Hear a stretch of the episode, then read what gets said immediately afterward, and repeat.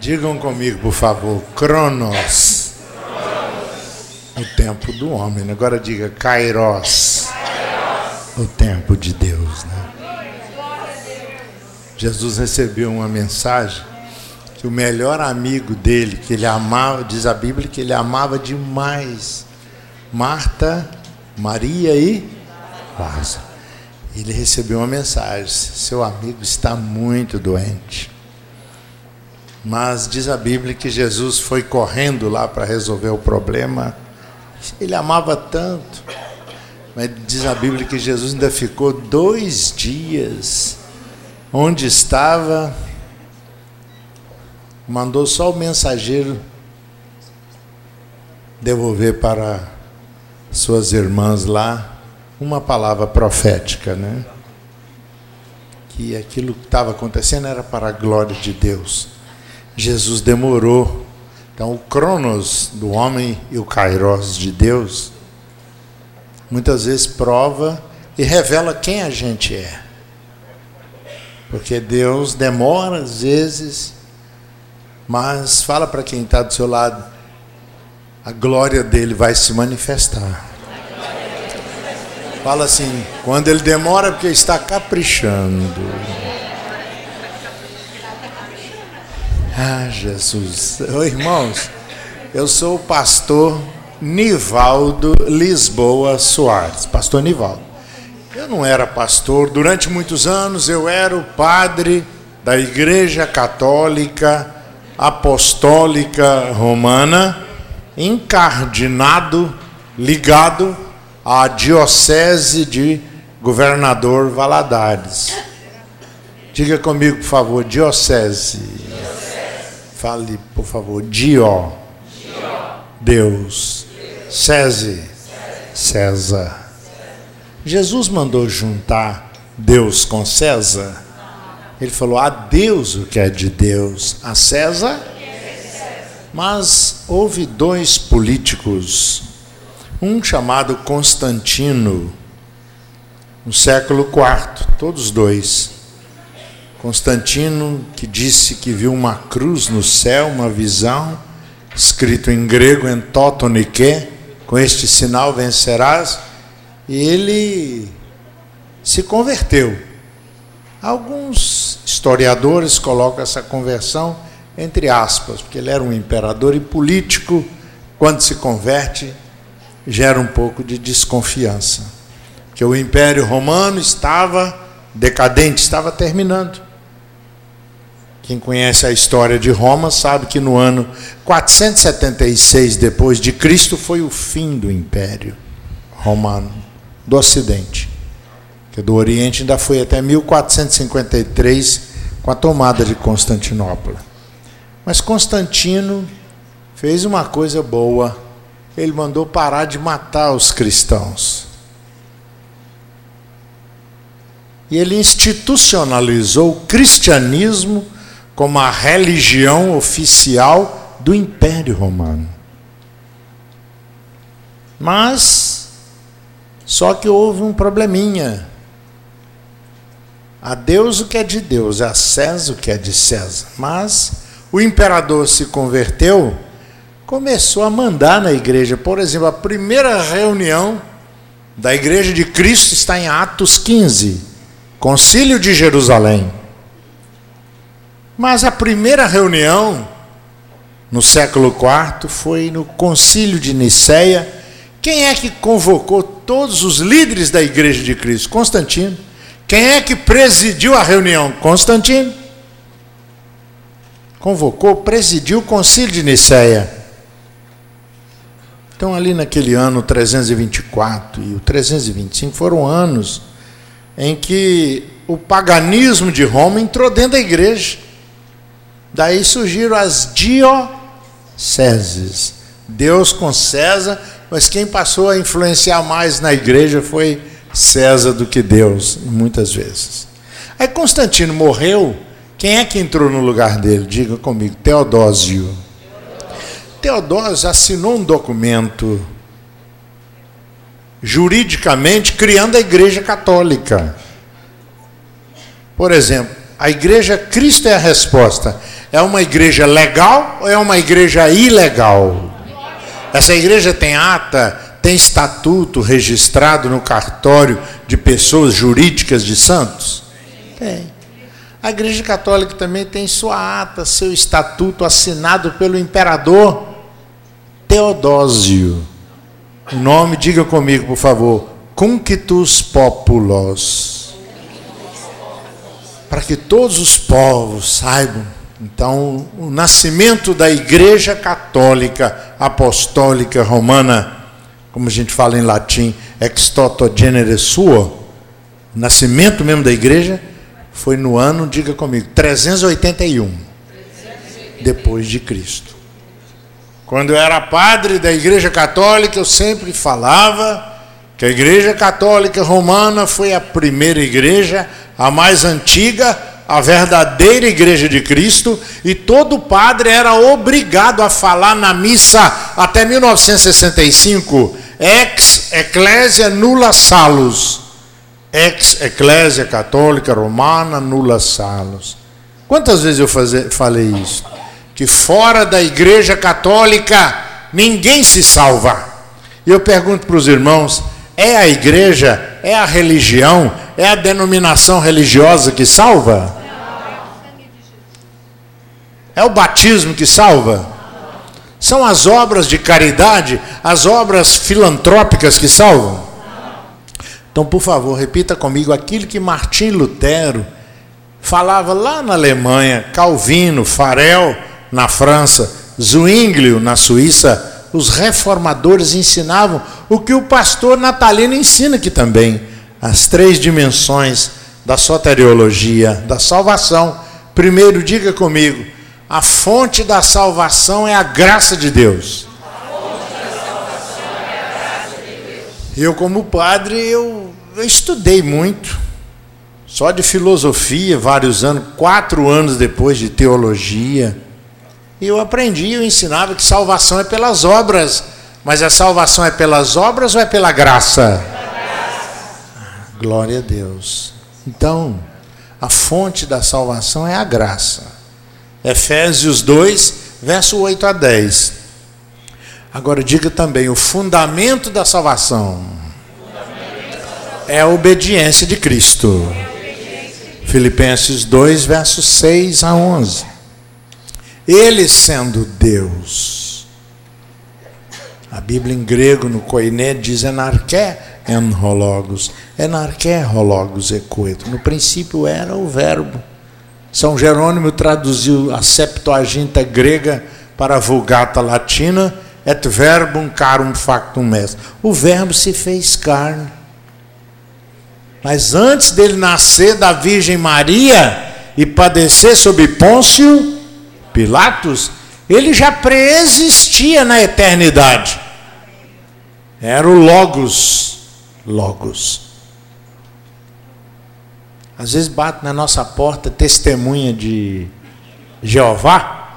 Eles não creem que Jesus é Deus. Não creem na divindade de Cristo.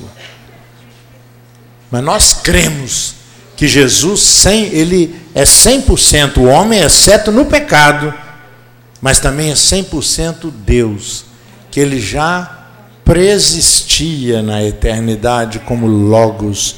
O Logos se fez carne no ventre de Maria.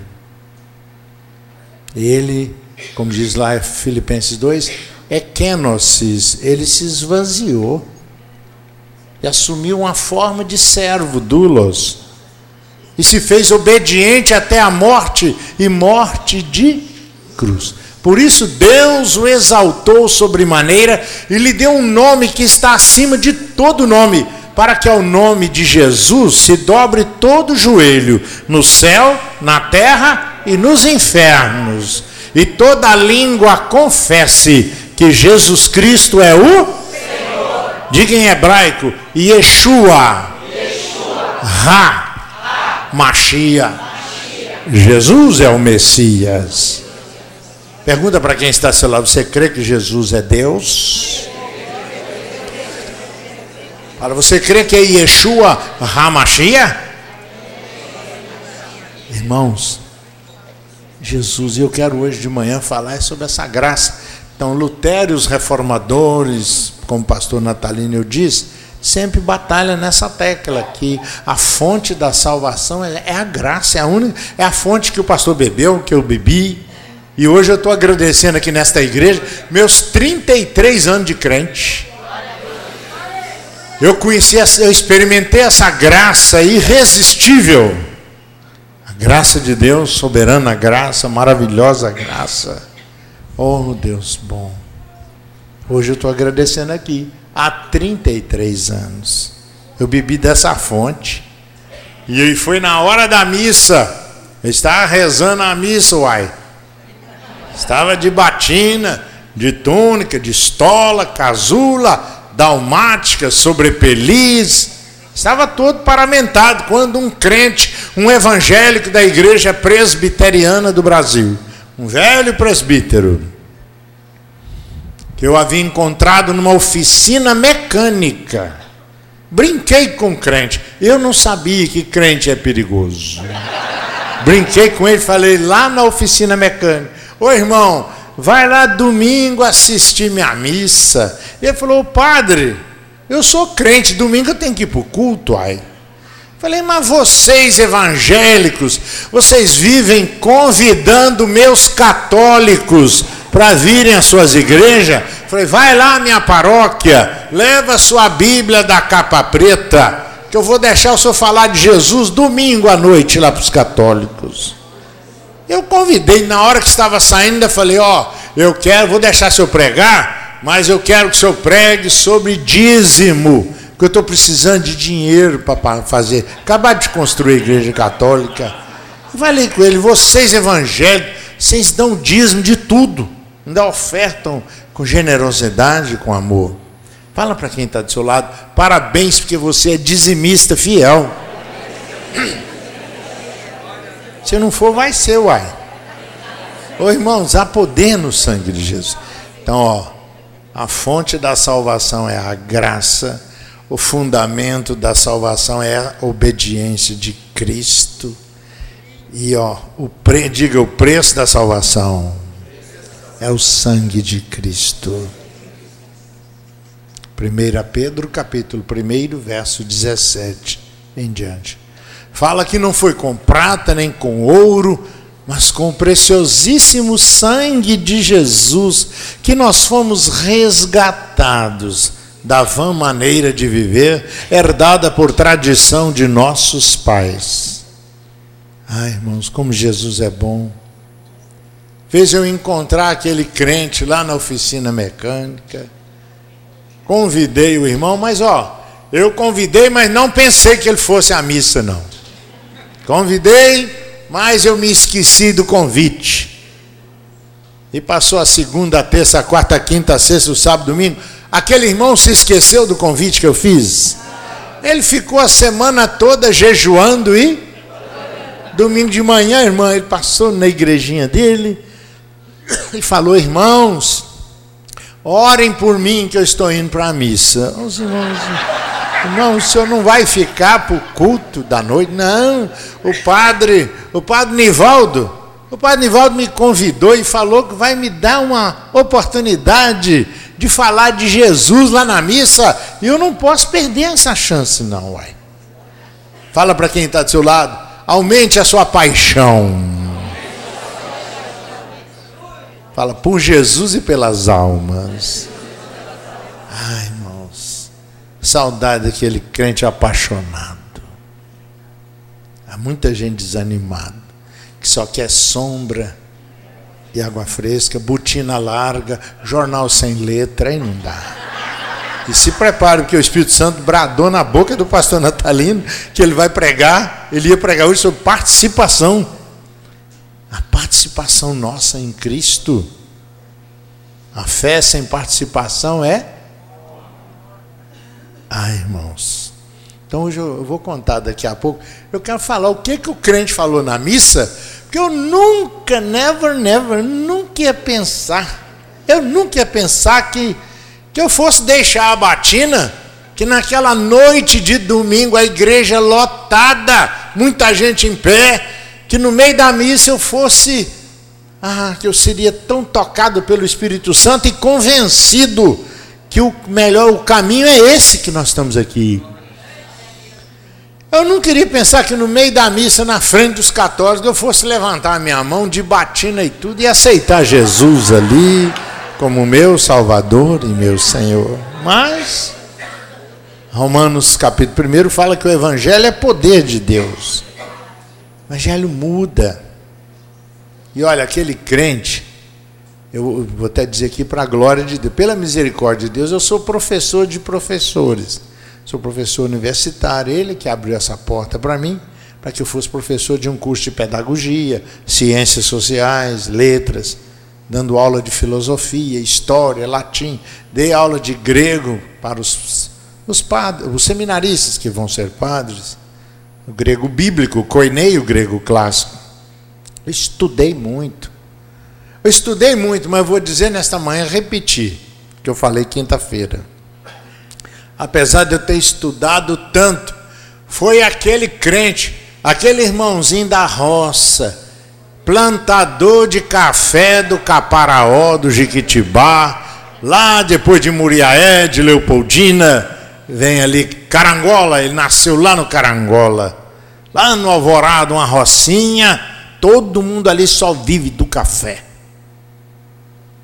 Foi ali que o presbítero Arsênio, que Jesus levou há dois anos mais ou menos, foi ali que ele nasceu. E apesar de eu ter estudado tanto, foi aquele homem simples, um homem que não tinha estudo nenhum, nada de do mundo acadêmico, nada de filosofia, nada de teologia, mas ele era cheio do Espírito Santo. Era cheio de amor pelas almas. Nunca pregou por dinheiro, nunca saiu de casa. Saía de casa, às vezes quatro pontes safenas, duas mamárias, quase morreram, dois AVCs, mas sempre saía. Cheio de amor e naquele dia ele não iria pensar que o padre fosse converter na missa e junto comigo a igreja quase toda.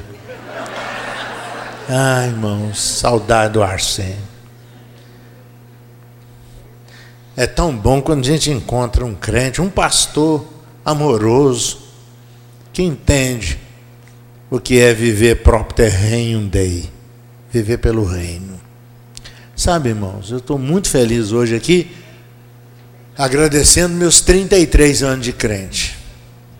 Não vim para Santos convidado por igreja nenhuma. Lá em casa, aquele contexto ali de chinchente, água entrando, em Valadares, eu falei com a minha esposa, Maria, segura a onda que eu estou indo para Santos. Lá tem um pastor que é pastor. É pastor. Natália. Que ele tem Jesus mesmo. Há caricaturas de ministérios. Mas ainda há Micaías. Enquanto lá em Salmo 130, Salmo 137, havia levitas tristes, desanimados, que penduraram as harpas junto aos rios da Babilônia. Ezequiel capítulo 1 mostra um homem de Deus, um profeta, no mesmo lugar, na Babilônia, exilado também. Mas ele não estava desanimado como os levitas, que o povo pedia: cantem para nós os cânticos de Sião. E eles falaram: ah, nós já penduramos nossas harpas, não vamos cantar não. Perderam a oportunidade de testemunhar na Babilônia, mas Ezequiel não perdeu a oportunidade.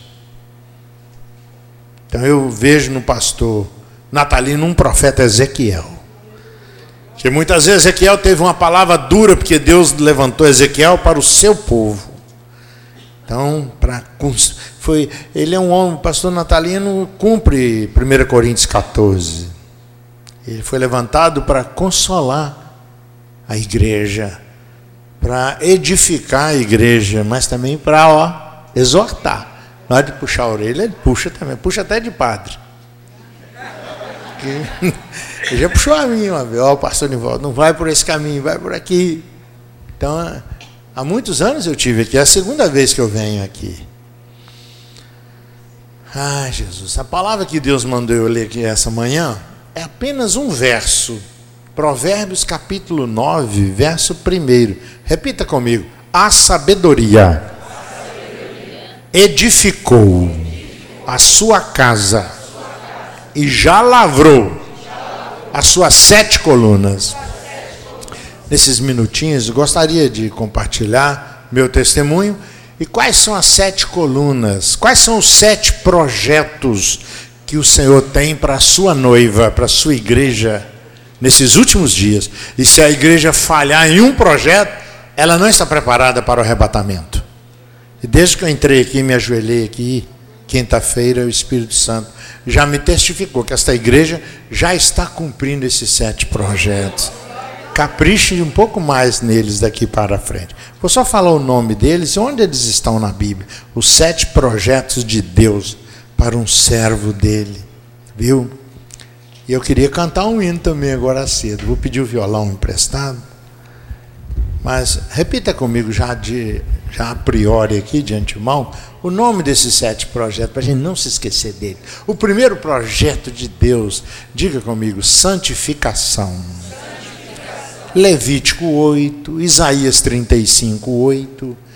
Santificação, a Bíblia diz que sem santificação ninguém verá a Deus. Deus levantou esta igreja aqui em Santos para mostrar aqui em Santos que aqui tem um povo que não está brincando de crente, que está se santificando para ir para participar da primeira ressurreição, participar do arrebatamento. Quem é que está aqui nesta manhã que se Jesus vier agora, nesta manhã vai ficar feliz? Levante a mão e diga amém. Eu não vou ficar feliz, eu vou com ele feliz. Pergunta para quem está do seu lado: você fica ou vai? Então repita agora, com aleluia. Quem é que se Jesus vier agora vai subir com ele feliz? Vou cantar um hino aqui, depois eu continuo. Obrigado, irmão.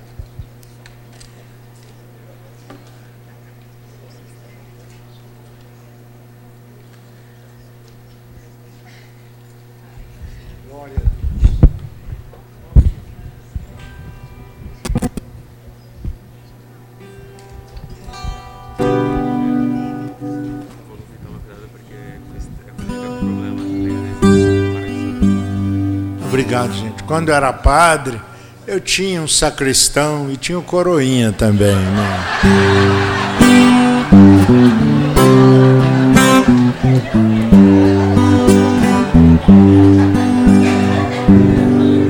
Sei o quanto já sofri, o quanto já chorei, o quanto padeci Vi o mal crescer em mim, me prostrei no chão, e a razão perdi, mas gritei: Oh, liberdade, por favor, quebre as cadeias, me tire a dor Deixa-me livre, servir em paz ao Criador.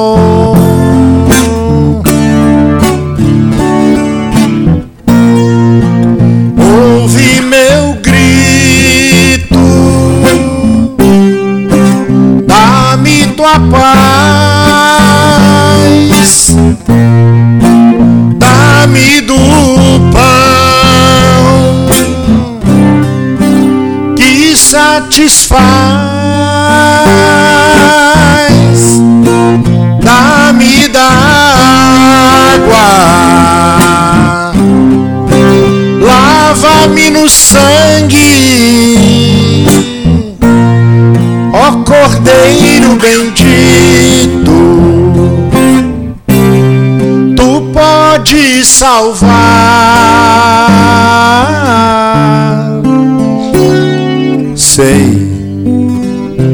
eu sou feliz, pois eu encontrei a vida em Jesus. Vi o seu lindo olhar, liberdade e paz em lugar da dor. Liberdade, liberdade, liberdade. Conhecereis a verdade, e a verdade vos libertará. Diga para quem está do seu lado: em breve Jesus vem te pegar. Então cante comigo. O rei está voltando. O rei está voltando. A trombeta está soando. O meu nome a chamar. O rei está voltando. O rei está voltando. Aleluia. Ele vem me buscar. O mercado está vazio, seu trabalho já parou. O martelo dos obreiros, seu barulho já cessou. Os ceifeiros lá do campo terminaram seu labor Toda a terra está em suspense. É a volta do Senhor. Toda a igreja. O rei está voltando. O rei está voltando. Soando. O meu nome a chamar. Cante para Jesus. O rei o rei está voltando. Aleluia, ele vem me buscar.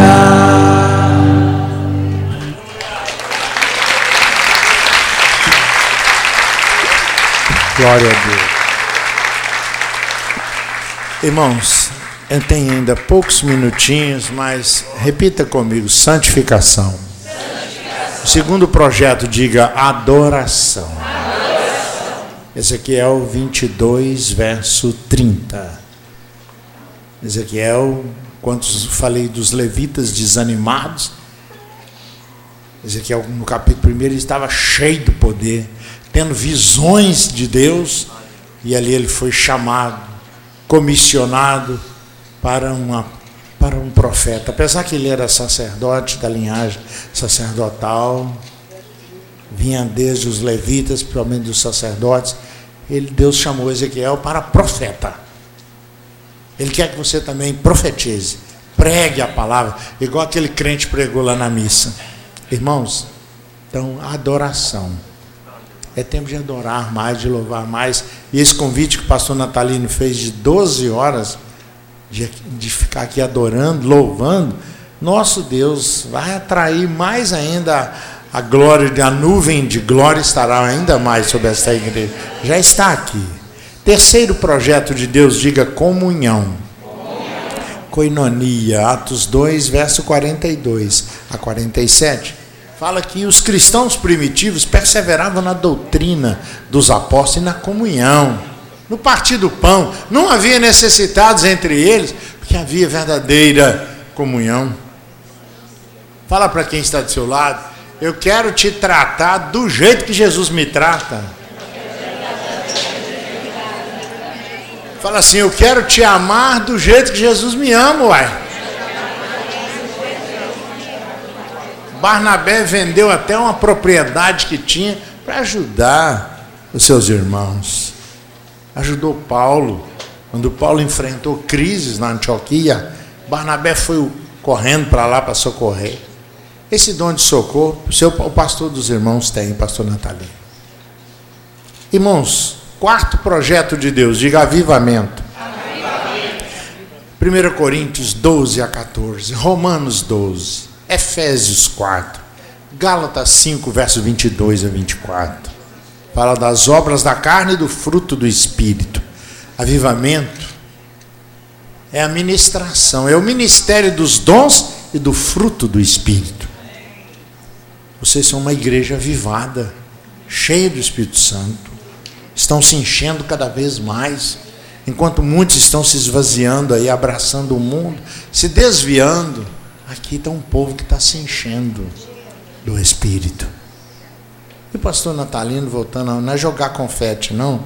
Ele é um pastor avivado e, graças a Deus, ele não aceita aqui na igreja emocionalismo falso, falsificação emocional e nem particularização da verdade bíblica. Que ele é fiel a Cristo e à Bíblia. Por isso que esta igreja é um referencial. Não, irmãos, então avivamento. Tem muito crente desanimado, como eu falei no início, que só quer sombra e água fresca, desanimado mesmo. E vocês estão sempre se despertando e buscando mais. Quinto projeto, diga evangelização. evangelização. Marcos 16, verso 16 a 20, fala, Jesus falou: "Ide por todo mundo e pregai o evangelho a toda criatura". É tempo de pregar mesmo, de incomodar. Peguei a minha esposa Maria, que padre não pode casar, mas depois que aceitei Jesus, ó, me casei. Ela está lá orando por mim todo dia, todo dia ela liga. E aí? Ô Maria, vai, estou igual aquela mulher lá, vai, tudo bem, Maria. Amanhã, hoje é o último dia meu, completa 12 dias que eu vim para cá. 12 dias. Me lembro um dia que eu fui pregar no metrô de São Paulo. Nós saímos de um vagão para o outro, até que a polícia pegou eu e Maria. Falei, Maria, nós vamos pregar só à noite nas igrejas. Então, de dia, vamos pregar no metrô. Esse povo está indo para o inferno. Vamos falar de Jesus do céu. Eu dava um grito no metrô. Uma, uma, levantar toda a força dos meus pulmões, eu gritava: Tam! Pi, tutu, tatá. Aí o povo achava que já era tiro que estava saindo ali. Aí eu falava, ó, oh, gente, eu era padre, pegava uma revista do R.R. Soares, tem meu retrato na capa, o padre que virou pastor. Aí, aqui, ó, eu era padre, não estou aqui para vender nem queijo. Estou para falar de Jesus. E ali muita gente aceitou Jesus. Evangelize. Sexto projeto, diga discipulado. Discipulado. Discipulado. Mateus 28, verso 18 a 20. Jesus falou: ide fazer discípulo. É você ganhar uma pessoa para Jesus e cuidar dela. Não abandone, não. Eu aceitei Jesus no meio da missa. Vocês acham que aquele crente me largou para lá ou ele cuidou de mim? Nosso Deus. E eu deixei de ser padre. Hum, e quando era padre, eu ganhava muito dinheiro, porque dinheiro, eu tinha uma tabela lá, batizado, batismo, tantos reais, crisma, tanto, casamento, tanto, missa para defunto, missa para as almas do purgatório, tanto. Depois de crente, eu falei, meu Deus, na igreja evangélica, tudo de graça. Batiza não paga para batizar. Casa não paga para batizar. E outra coisa, o pessoal morria, aí que eu ganho a fonte maior de renda de um padre é depois que a pessoa morre. Que todo ano. E, mas depois de crente, eu fui, falei, eu, eu fui ver que na Bíblia não tem purgatório. Na Bíblia não tem dia de finados, olha. Isso foi inventado pela palavra por Roma, pela tradição da igreja. Então, meus irmãos, evangelização, você pregar o evangelho. É discipulado, você cuidar. Levar a pessoa para uma reunião num lar, num pequeno grupo. Participar da vida da igreja. Você vai discipular. E sétimo projeto, diga comigo, ação social. É o que o pastor vai, ia falar hoje. Né? A participação nossa, a no, o nosso agir cristão.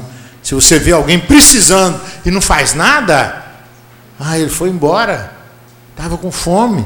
E você tinha condições de providenciar um prato de comida para matar a fome daquela pessoa. Entendeu? Fides queres intelectum. A nossa fé não é uma fé cega, faca molada, como diz o Gilberto Gil, é uma fé racional, mas é uma fé que manifesta-se na nosso agir de amor.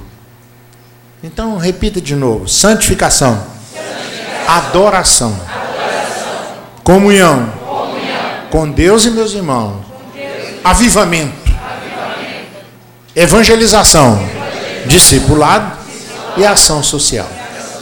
Eu, meus, não estou dando para ver direito o relógio, mas cinco minutos finais, eu quero dizer, irmãos, nasci numa família católica, fui ser padre, que eu falava, mãe, eu quero ser padre para ajudar os pobres e ajudar os jovens a tirá-los das drogas. Estudei, fui padre, ali em Valadares, até que o irmão foi lá na missa. Ele chegou lá, foi uma surpresa para mim. Eu falei, o senhor aqui? Ele falou, padre, o senhor não me convidou, padre? Eu vim, uai. O senhor não falou que ia deixar eu falar de Jesus na missa, padre? Eu preparei minha mensagem. Eu estou preparado. Falei, ah, meu Deus, para que, que eu convidei? Aí tive que deixar o homem pregar. Ele abre a Bíblia lá na missa em João 8,32. E conhecereis a verdade e e começou a falar de Jesus, os católicos começaram a chorar. E o que eu mais gostei nele, que ele não falou mal dos católicos.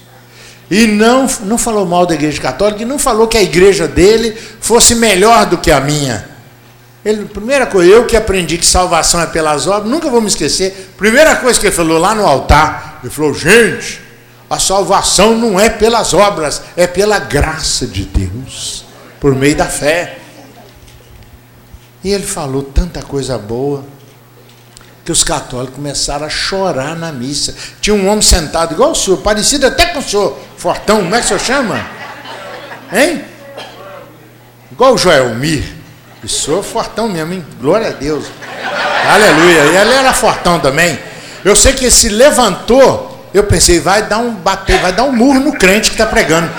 Eu falei, não está gostando da pregação. Não, ele veio para o meu lado, ele me agarrou, ele me levantou na missa e ficou chorando o padre. Pelo amor de Deus, padre Nivaldo, traz esse crente para pregar mais para nós. Pra... Entendeu? Ele não sabia que daí a cinco minutos, eu e ele, e muita gente, nós íamos, todos íamos nos converter. O irmão não criticou minhas imagens, eu não dá tempo, não que eu ensinava 40 coisas erradas numa missa, num testemunho não dá. Por isso que eu gravei meu DVDzinho, meu materialzinho.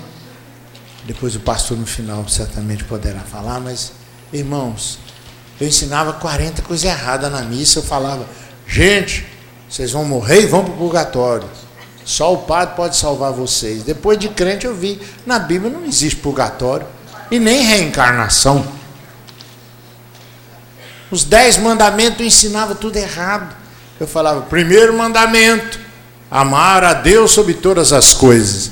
Segundo mandamento, não tomar seu santo nome. Eu estava ensinando errado. Que não tomar seu santo nome em vão não é o segundo mandamento, é o terceiro. O segundo padre é proibido de ensinar. Qual é o segundo mandamento? Não farás para ti imagem de escultura. Eu não podia ensinar porque eu estava cheio de imagem ali.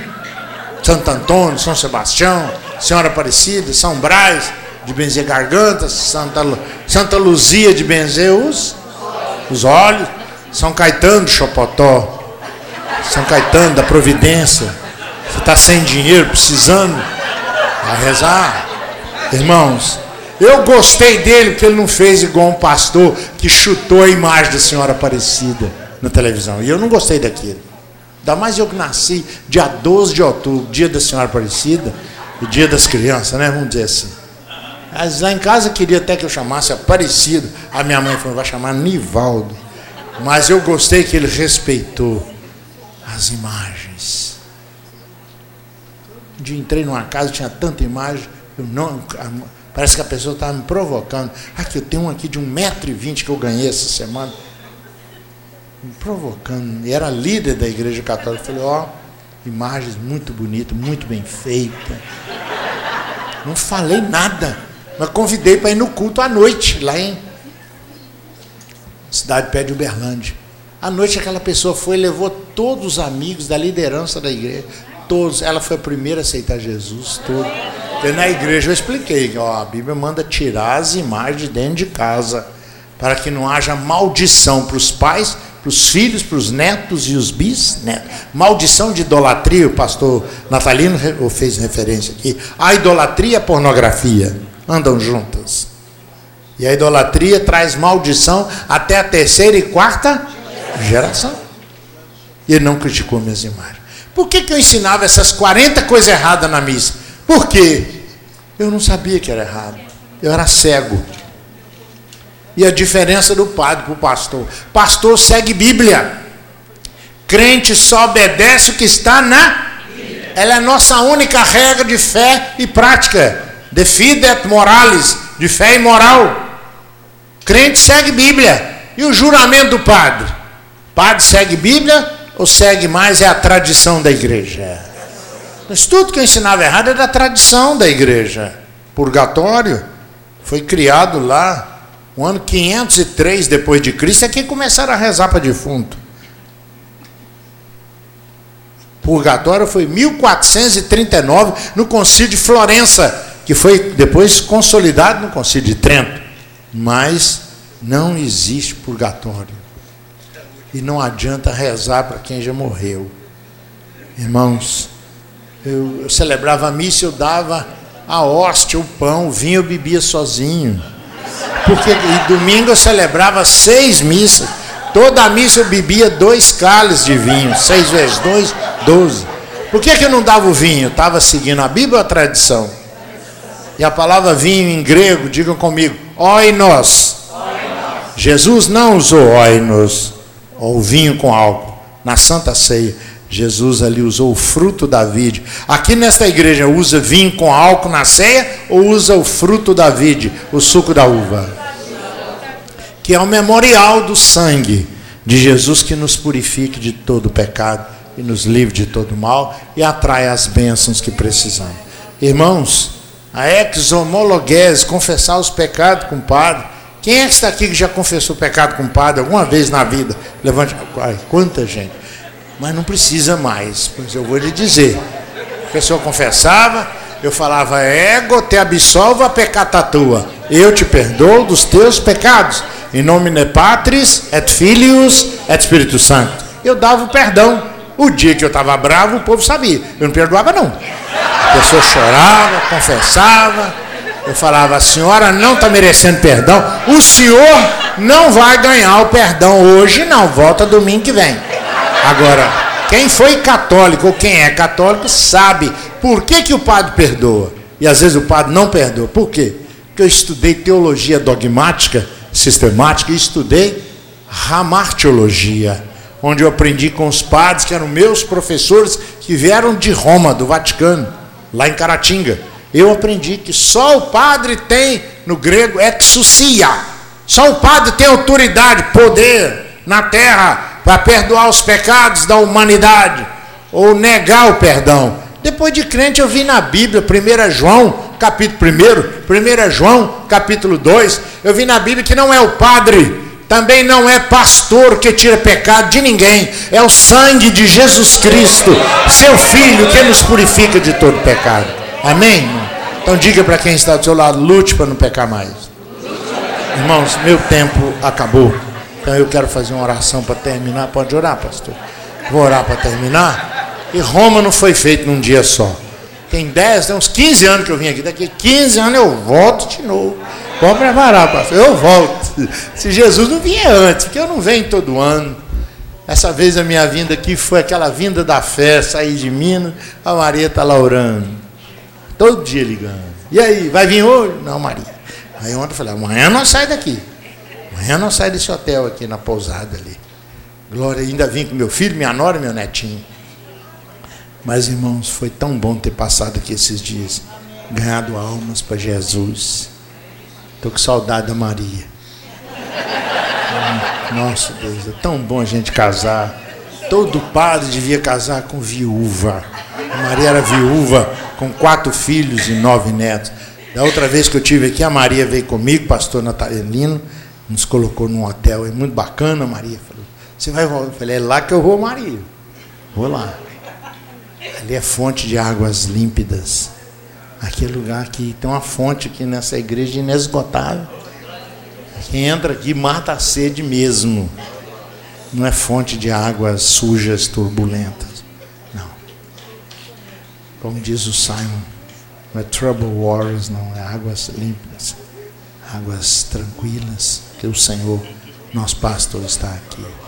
Então, irmãos, eu vou terminar. Gostaria de falar outras coisas, mas se alguém tiver alguma dúvida, pode guardar meu telefone, ligar para mim. É lá de Minas, 31 é o meu código. 9 é 8834. Aqui é 98834 5216. Eu estou falando aqui, porque às vezes depois você tem uma dúvida, alguém que da sua família que precisa de uma oração. Então liga 31 988 34 52 16, que eu vou ter prazer de atender e de orar por sua vida. Eu vou terminar do jeito que o crente terminou. Sabe como é que terminou? Vou terminar e orar do jeito que ele fez. Ele falou, ele terminou falando uma coisa na missa que padre não sabe. Eu não sabia. Não sei se vocês sabem. Aliás, outro dia, muitos aqui sabiam. A maioria sabia. E eu era padre e não sabia. Ele falou na missa, gente, que loucura. Eu não sabia. Para mim hoje é a parte mais importante da Bíblia. Sabe o que ele falou? na missa?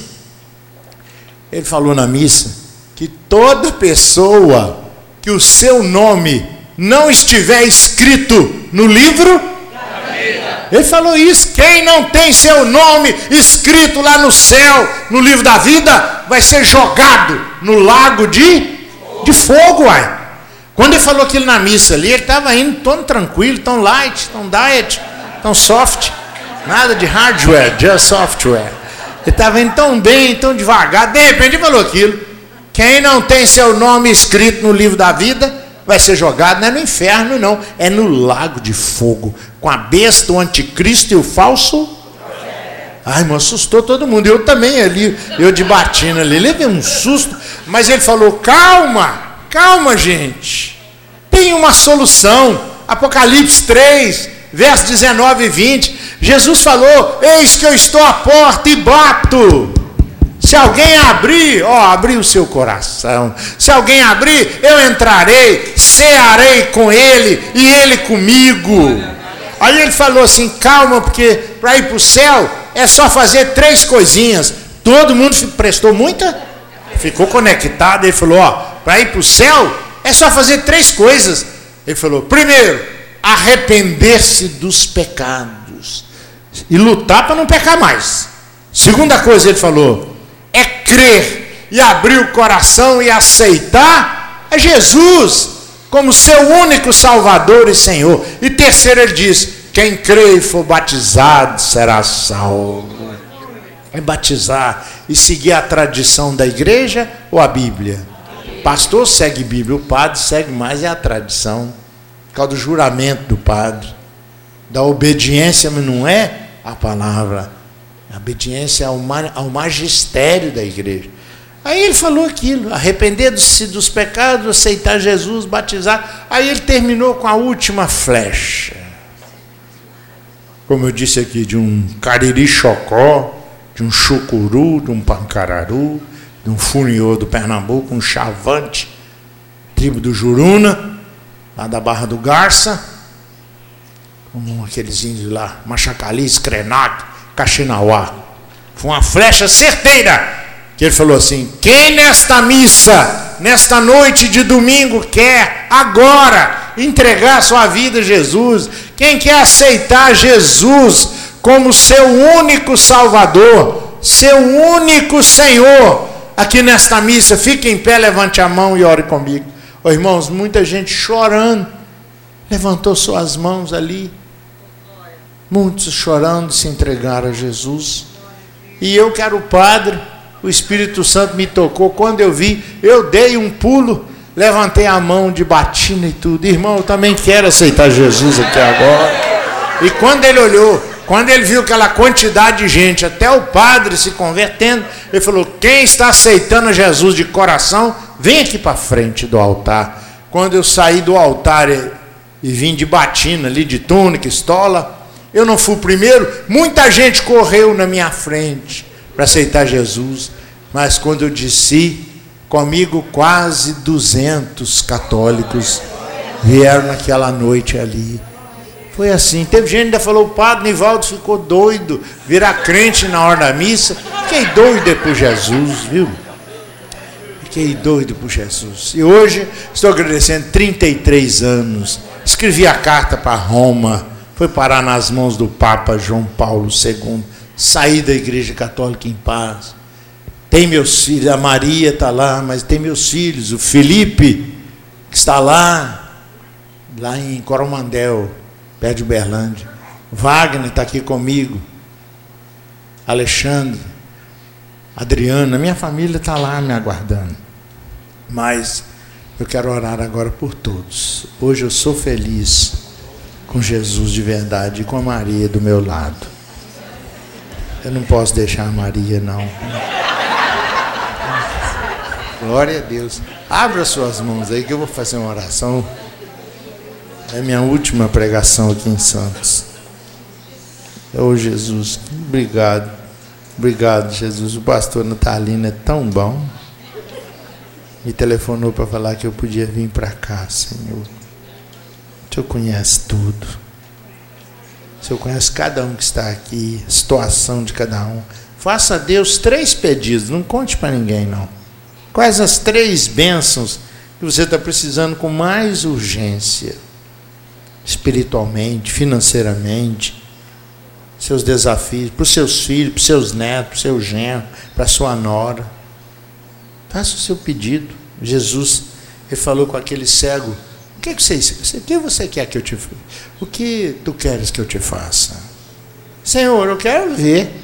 E na mesma hora Jesus o curou em Mateus capítulo 8, o primeiro milagre de Jesus narrado em Mateus, um leproso que adora Jesus e cativa o coração do Filho de Deus. Jesus te ama muito, como ele amava Marta, Maria e Lázaro. Às vezes ele, alguém acha que ele atrasa, ele nunca atrasa. Ele está obedecendo ao Pai. A hora que o Pai fala, ele vai. Então seja obediente à voz, ao comando de Adonai, do ancião de dias que nós chamamos El, Elohim, que atua conjunto, Pai, Filho e Espírito Santo. Yahvé Sabaoth, Deus dos exércitos. Yahvé Jireh, o Deus da provisão, Yahvé Rafá, o Deus que aniquila toda enfermidade.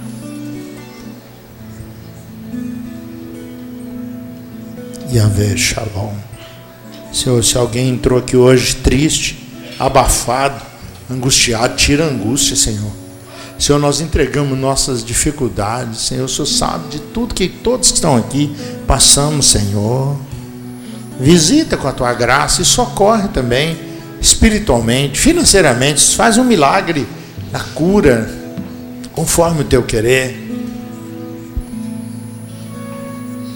Tu disseste ali essa enfermidade de Lázaro é para a glória de Deus. Que o pai queria glorificar o seu filho. Por isso permitiu a morte de Lázaro. Então o Senhor permite muitas coisas na nossa vida, mas na hora certa o Senhor entra em ação socorrendo. Então continua usando esta igreja para socorrer os aflitos. Ah, Deus, obrigado, Jesus.